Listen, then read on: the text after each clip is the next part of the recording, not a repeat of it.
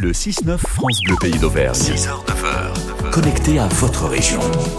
Nous retrouvons l'édito H2O, notre zoom quotidien sur l'écologie, présenté par Christophe Noiseau. Et ce matin, Christophe, vous nous proposez de décortiquer un mot très utilisé quand on parle d'écologie. Et eh oui, Laurent, et ce mot, c'est écolo. Un mot qui laisse peu de doute sur l'intention qu'on lui donne. Traiter une personne d'écolo, c'est rarement pour la valoriser. Ce terme présenté dans les dictionnaires comme une appellation familière d'un ou d'une écologiste cache souvent une toute autre intention. Laquelle?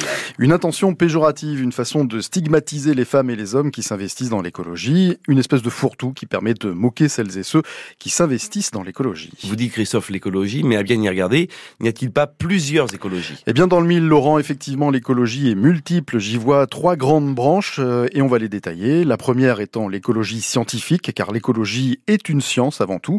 C'est l'étude des milieux où évolue la vie et dans cette science, il y a de multiples branches supplémentaires. Ensuite, il y a l'écologie militante, celle des associations, des ONG, des mouvements indépendants, des collectifs. Et enfin, en trois, l'écologie politique. Mais pourquoi ce terme écolo s'est-il imposé dans le langage familier? Eh bien parce que l'écologie a souvent le malheur d'avoir raison trop tôt et met le doigt sur nos incohérences dans une réunion de famille, une réunion entre amis ou encore en politique. Les personnes qui portent les idées ou des connaissances en lien avec l'écologie nous renvoient à nos propres incohérences, aux actions pour lesquelles nous sommes d'accord mais auxquelles nous ne prenons pas part, aux gestes qu'il faudrait bannir, à nos habitudes de consommation qui pèsent sur la planète, bref, à notre conscience.